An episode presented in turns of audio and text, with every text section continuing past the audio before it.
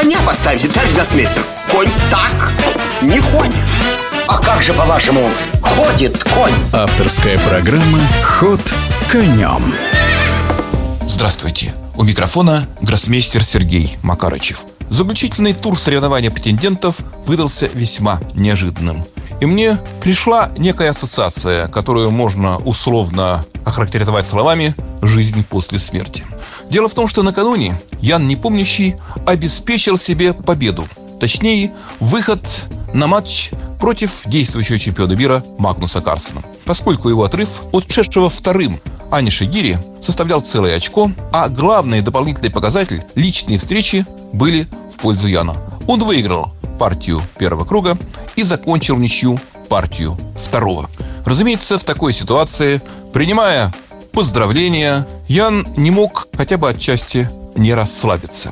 А его соперник, Дин Лижень, ведущий китайский гроссмейстер, третий до недавнего времени рейтинг мира, применил ту самую систему, которую он планировал применить изначально, готовясь ко второму кругу турнира.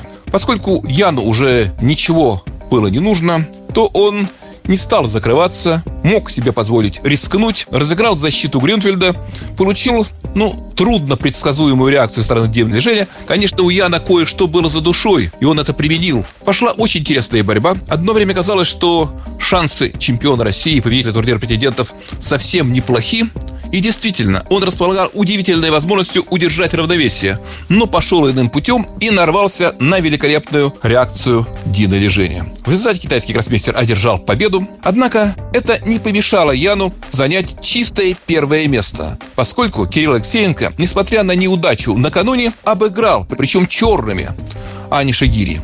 А на второе место вышел Максим Вашьерограф, который как-то так очень легко после неудачной игры Ван Хяо одержал победу. Что будет дальше? Сказать трудно. Сейчас же, в эти дни, в мире проходит еще одно весьма любопытное соревнование, а именно очередной дистанционный турнир, сетевой турнир из так называемой чемпионской серии, который называется New in Chess Classic. Почему New in Chess? Потому что именно так называется ведущий мировой интернет, ну и печатный шахматный журнал. Периодическое издание, которое все читают и любят во всем шахматном мире. По итогам предварительного турнира первое место на нем занял Магнус Карсон. В этом нет ничего неожиданного.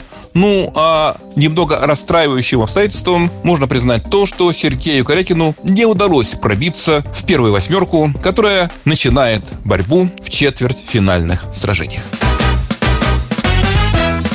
Ход конем.